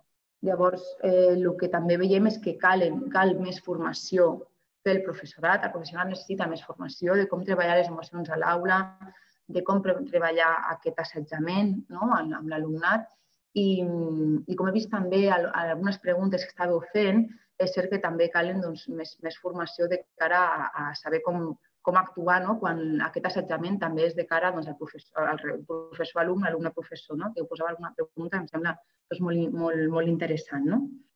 I, i això, i concloure que ens està servint moltíssim, que tot aquest programa d'innovació ens ha ajudat molt i seguim amb moltes ganes i per seguir doncs, implementant els diferents recursos que hem après i, i bueno, hi ha moltes ganes de seguir compartint amb, amb tots i, i totes vosaltres. No? I com he posat aquí, doncs, la importància, no? el canvi comença en nosaltres. Hem de ser primer conscients de què hem de canviar, com hem de canviar com a centre, primer de manera individual, per saber què hem de millorar, per després, evidentment, es vegi, doncs, eh, es pugui veure de manera, de manera col·lectiva no? aquests resultats positius i, i això, i el que he dit sobretot principalment, que sense emoció no hi ha aprenentatge i hem de prendre consciència de la importància de com les emocions i com regular i gestionar aquestes emocions a, a les nostres alumnes i també a nosaltres com a docents. D'acord? Doncs moltes gràcies per la vostra assistència i si voleu doncs, contactar amb nosaltres o, o voleu o teniu qualsevol dubte, doncs aquí tenim, teniu el, vostre, bueno, el nostre correu electrònic i, i el nostre telèfon. Moltes gràcies. Moltes gràcies, Beatriz. Gràcies per, per compartir amb nosaltres la vostra experiència. Sé que anem una miqueta tard, però de veritat demano que no marxeu perquè ara tenim a l'Institut eh, Maria Rubiés que ens explicarà la seva experiència dels guaites des de casa i ho faran el Ferrà, que és el cap d'estudis, i una de les protagonistes, la Rosa, la Rosa, que és alumna de quart de l'ESO, també ens explicaran eh, endavant, com vulgueu. Gràcies. Hola, bona tarda. Em sentiu tots? Tot perfecte. I tenim la Hola, Rosa també per aquí, m'imagino. Hola. Hola, endavant, com vulgueu. Fantàstic. Molt bé, doncs us expliquem breument. Eh, bàsicament, qui som nosaltres? El Maria Rubies és un centre de barri amb un entorn socioeconòmic divers. Tenim quatre línies de l'ESO i dues línies de batxillerat. Eh, som un centre mitjà d'uns 500 alumnes i al nostre centre sempre li hem donat molta importància a la convivència i a la participació de l'alumnat de fet, ja fa anys que treballem en la mediació i que els nostres alumnes participen activament en la mediació del centre. En qualsevol moment es pot aturar una classe perquè surtin uns alumnes per, per fer una intervenció amb una mediació. Això ja fa anys que ho treballem d'aquesta manera. Llavors vam pensar que l'equip Pro Bullying, eh, entrar dins d'aquest programa, ens ajudaria encara més a implicar l'alumnat i aconseguir que fossin cada cop més ells els que gestionaven els conflictes al centre perquè veiem que teníem altres programes eh, entre iguals, com el programa Company Tutor, que treballem al centre, ve a ser com un germà gran, i veiem que això donava molt bon, molt bon resultat el fet de que fossin els propis alumnes els que feien aquestes intervencions. Llavors, eh, Rosa, no sé, una mica, eh, te'n recordes com va començar tot? Això fa dos anys ara? Sí, um, bueno, pues la... vam començar pues, amb quatre persones, quatre alumnes, en els quals pues, hi era jo, i al principi, abans de que el, pro, el programa, el projecte aquest de la que Pro Bullying es posés en marxa, el que fèiem és anar eh, a l'institut una tarda a la setmana pues, per a formar-nos nosaltres i per a saber eh, com funcionava, o sigui, per saber quan havíem d'actuar, quan no havíem d'actuar, el, el que havíem de fer, com omplir un full de registre. Llavors, era més que res pues, això el que fèiem. Després, pues, vam, després vam decidir que els alumnes de tot tercer pues, fessin de guaites, llavors també se'ls va explicar a ells pues, o quan podien intervin intervindre i quan no, i, quan, i com omplir un full de registre i pues, tot el que calia saber per fer de guaita. I també pues, vam obrir una zona a l'institut que li vam dir pues, el racó de la lluita contra l'assetjament al centre, on hi havia pues, un, un munt de pòsters explicant quan hi havia una situació de bullying i quan no, o què fer, pues, parlar amb el professor o amb nosaltres, ja que pues, ja hi érem els guaites. I llavors, eh, pues, res, vam, vam també ficar cartells a totes les portes de l'institut pues, per, per um, ensenyar als alumnes pues, que aquest institut era un lloc um, lliure de bullying. I també pues, vam identificar tots els guaites amb un cartellet al principi, ara ja ja no et portem cartellet, però al principi, el primer any, portàvem cartellet i pues, posava aquí prou bullying i pues, anàvem tots amb el cartellet, tots els guaites identificats. Llavors ara el Ferran us explicarà com va funcionar. Molt bé, doncs aquest, això va ser la preparació, l'any previ a entrar nosaltres al programa i a l'entrar al programa vam treballar d'aquesta manera. Llavors, eh, el primer any estem treballant eh, els guaites al centre i va i arriba una pandèmia i ens, ens veiem tots confinats a casa. Però, clar, nosaltres de seguida ens vam adonar que els alumnes continuaven en contacte, ells estaven en xarxa, amb totes les diferents xarxes socials, i vam pensar, ostres, i per què no tenim això endavant des de casa? Per què no fem que d'alguna manera ells puguin ser part activa no tant de, de veure si hi havia un ciberassetjament, sinó de donar un cop de mà a gent que ho pogués estar patint una circumstància d'angoixa, d'estrès, de patiment per no poder estar amb els seus amics, per qualsevol cosa, eh, des de casa. I el vam batejar Whites des de casa. Vam enviar un correu a tots aquests alumnes que participaran al programa i vam, i vam habilitar un correu, whitesdesdecasa arroba institutmariarubies.cat, per tal de rebre les seves peticions o eh, la seva informació de qui creien que ho estava passant malament. D'aquesta manera nosaltres vam atendre un seguit de situacions, cap per ciberassetjament, però sí una, una vintena de situacions d'angoixa i de patiment de l'alumnat. A part d'això, ens va sorprendre l'interès que els mitjans van tenir amb aquesta iniciativa, perquè de seguida la nostra alumna Rosa i altres companyes es van fer molt famoses perquè van sortir al diari, van sortir a, a la televisió, al Telenotícies, han vingut al centre a filmar un documental precisament eh, sobre, sobre assetjament escolar i s'han participat activament.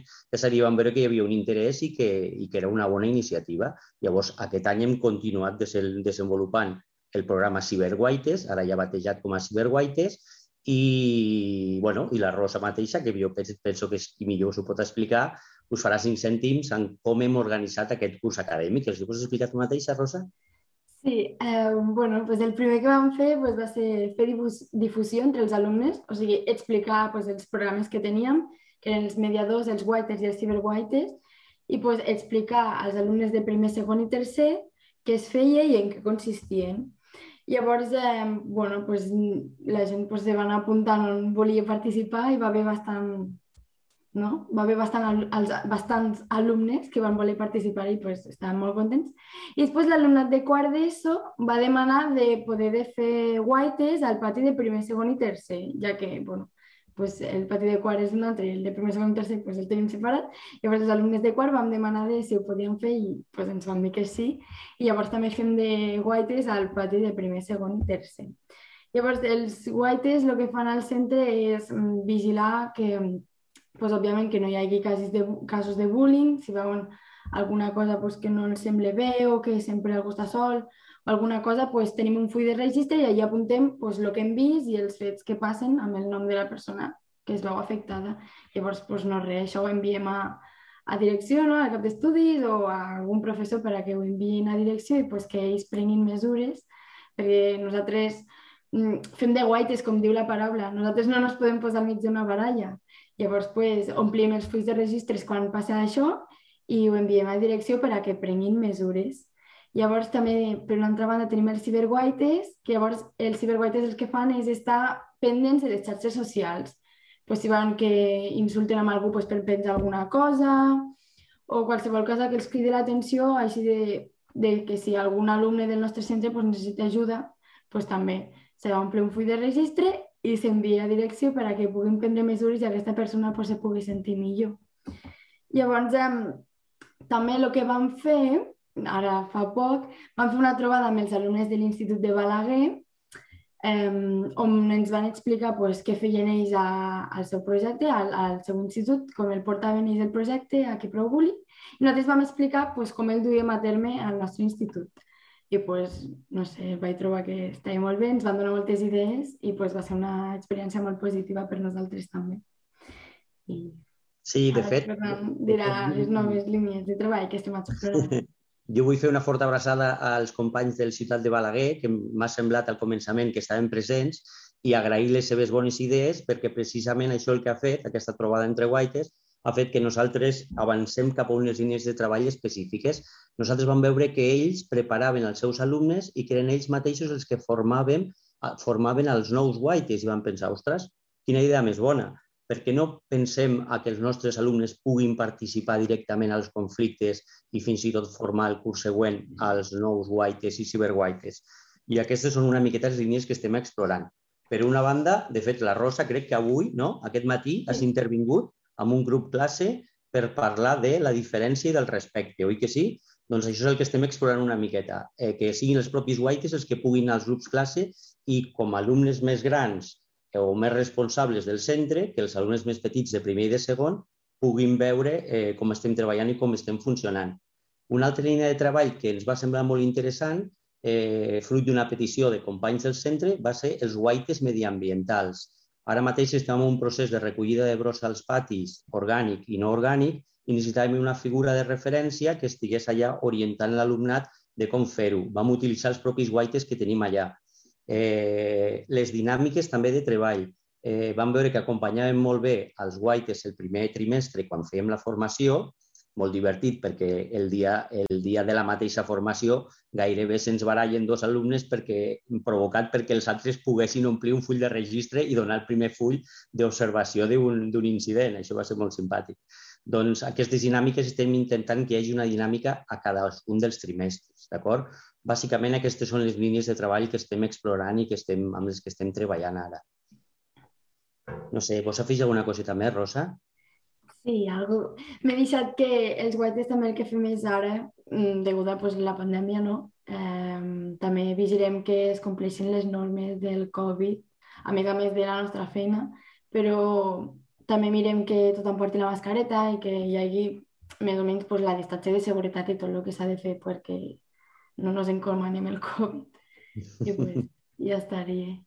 No? Sí, i finalment eh, la distinció, la manera de distingir els guaites eh, que tenim aquest curs i que van escollir ells mateixos, disculpeu-me perquè me n'he oblidat de portar més del centre, però van voler que fos totalment diferent a la que van fer el primer any. És una armilla negra que es posen a sobre de la seva roba i que clarament identificat a l'esquena fica guaita per tal de que l'alumnat pugui trobar els guaites si necessiten ajuda en qualsevol situació. Eh? Per part nostra aquesta seria l'explicació. Moltes gràcies, moltes gràcies Fernanda i Rosa. La veritat és que ha estat molt emocionant escoltar-vos, sobretot Rosa, perdona Ferran, però la Rosa mereix una menció especial.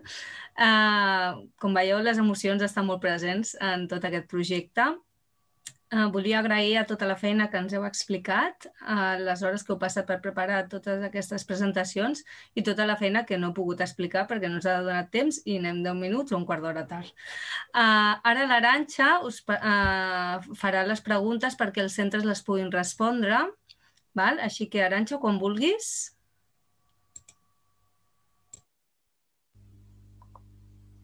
Hola, em veieu? Sí. Sí? Vale, és que se m'havien creuat les pantalles. Hola, Xana, gràcies. Doncs mira, a nivell intern hem tingut moltes preguntes, però adreçades als centres que han intervingut. La primera pregunta eh, l'han fet per l'escola Simeo Rabassa, a la Míriam i l'Estrella, i volien saber una miqueta més de la sessió de la poma que ens heu exposat. Bueno, començo parlant... Se m'escolta bé, oi? Sí, sí. Vale. Començo explicant jo, però anem aportant les dues, si de cas.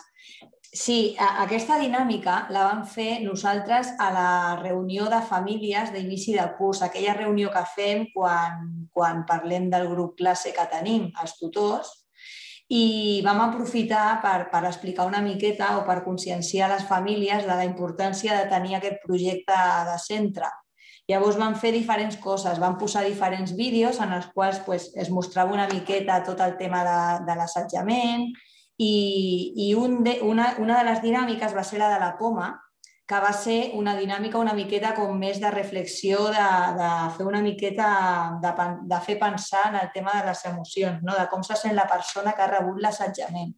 Llavors el que van fer, ho torno a explicar si de cas l'estrella, sinó que, que, que em vagi dient van posar, eh, prèviament, nosaltres teníem dues pomes, que nosaltres prèviament a una d'elles l'havíem estat donant cops, aquesta poma. Llavors, eh, quan vam fer aquesta dinàmica i les mostràvem, eh, les dues pomes es veien iguals, aparentment per fora. Llavors, les vam tallar, tant una com l'altra, i llavors què passava? Que la que no havia rebut cops estava per, per dintre estava molt bé però la que havia rebut cops estava com, com fosca, com, com, com lletja, no? Llavors el símil, que això també ho pot dir l'estrella, si no, sí. era... Veure, la comparativa era que moltes vegades tu a un nen li preguntes què et passa, com et sents, i et diu que està bé. no sap acabar d'identificar o no s'atreveix a dir-te com està. Llavors, les aparences s'enganyen. Tu a un nen pot semblar que està bé, però que en el fons, quan li arribes al cor, descobreixes que està malament. I el símil amb la poma era això. Les pomes, aparentment, les dues per fora estaven molt vermelles, molt lluents, molt boniques, però al, al investigar el seu interior, a l'arribar al seu cor i al partir les pomes, veien que estava podrida. Llavors, als nens també els hi passa, que d'entrada et diuen que estan bé i tu has d'una mica treballar, tu has de fer que, que ells siguin capaços de, d'exterioritzar tot el que senten, no? I per això has d'arribar al cor, has d'arribar a dintre. I aquest era el símil de la poma, no? I Clar, van... els pares, com que no sabia que estava colpejada, doncs es van quedar una mica així perquè al partir la poma realment estava marró, estava molt lletja, estava molt podrida. Clar, perquè això ho sabem nosaltres, que som els que hem preparat la dinàmica prèviament. No sé si hem contestat a la pregunta o no, perquè van fer moltes més coses. Era, era aquesta, aquesta part de sensibilitzar una miqueta. Molt bé, moltes gràcies. Doncs mira, tenim una altra pregunta adreçada a l'Institut Mestre Andreu i ens demanen concretament eh, en quin horari fan les reunions amb l'equip de referència. Hola, doncs les reunions amb l'equip de referència es fan també un dia a l'estona de pla lector però no és el mateix dia de les trobades dels guaites. En concret, nosaltres, per exemple, el dia de les reunions de les trobades dels guaites és el dilluns, a l'estona aquesta de pla lector, que és de 12.20 a 12.50, i eh, les reunions de l'equip de referència es fan un dimecres de 12.20 a 12.50. Per què es fa així? Perquè si hem de tenir contacte, hem de, tenir, um, hem de fer una reunió amb els guaites, doncs que també puguin tenir aquesta franja horària per poder venir explicant el conflicte que han detectat, etc. Això sí, és important, però, que a l'hora de fer els horaris, clar, la cap d'estudis ja ho va tenir en compte i, clar, va fer ja doncs, que els mestres que estaven com a equip de referència que lliuressin aquella estona per poder parlar sobre els casos. Molt bé, gràcies, Cristina. I la, després ha, ha hagut una pregunta que, que s'ha repetit i que trobem que és interessant que la pugui respondre l'Oriol, aprofitant que el tenim aquí avui amb nosaltres. Eh, I la pregunta anava eh, dirigida a, que, a, a com fer servir la mediació entre una persona amb rol d'agressor una, i una persona amb rol de víctima. Si era prudent o no, o com fer-la. Gràcies, Oriol. Gràcies, Aranxa. Sí, eh, dèiem si aquesta pregunta eh, si es podia de treballar l'educació emocional en altres fases que no fos la prevenció. No? Faig un resum ràpid. A prevenció, eh, habilitats socioemocionals, autoestima, clima positiu, eh, vincle afectiu. Tot això és el que jo puc treballar a nivell d'educació emocional en prevenció i en prevenció en concret. En sensibilització, filtre emocional. No? Posar aquest filtre emocional que explicàvem abans. En detecció, sí, també la podem fer servir amb indicadors emocionals, no? posant l'atenció en els indicadors emocionals, tant dels propis agents o rols com del propi clima. I en la part d'intervenció, eh, tota la part de restauració, com contestava, com responia Aranxa, no? la part restaurativa. Sanar emocions, buidar motxilla, eh, procés d'aprenentatge i resiliència, el que nosaltres diem les fases de complexitat emocional. I em sembla molt interessant aquest matís que posa Saranxa de la mediació. Uh, tenim, hem de tenir clar que la mediació entre iguals parla d'això, entre iguals. Amb, la, amb el bullying es produeix un abús de poder que, per tant, trenca aquesta igualtat. Això significa que mentre estiguin els rols, mentre hi hagi rol d'agressor i ens mantinguem en el rol d'agressor i hi hagi rol de víctima mmm, o quasi, quasi antes de salir, per mi, per nosaltres, per ser, no és convenient fer una mediació. Passa igual que amb la violència de com deia l'Aranxa, no? mentre estigui tan clars els rols, aquí no hi ha una mediació. Necessito primer treballar individualment amb cadascú per ajudar-los a sortir del rol i quan estiguin sortint o hagin sortit, aquí puc apropar les persones, ja no els rols, sinó les persones. Gràcies, Oriol. Gràcies. Uh, gràcies a tots els assistents que us heu volgut connectar, que ens heu seguit en aquesta jornada, que heu estat molts.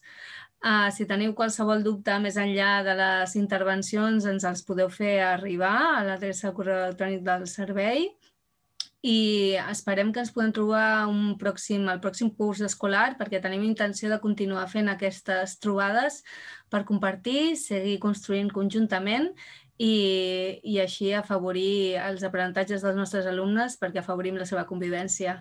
Moltes gràcies a tothom. Fins la propera.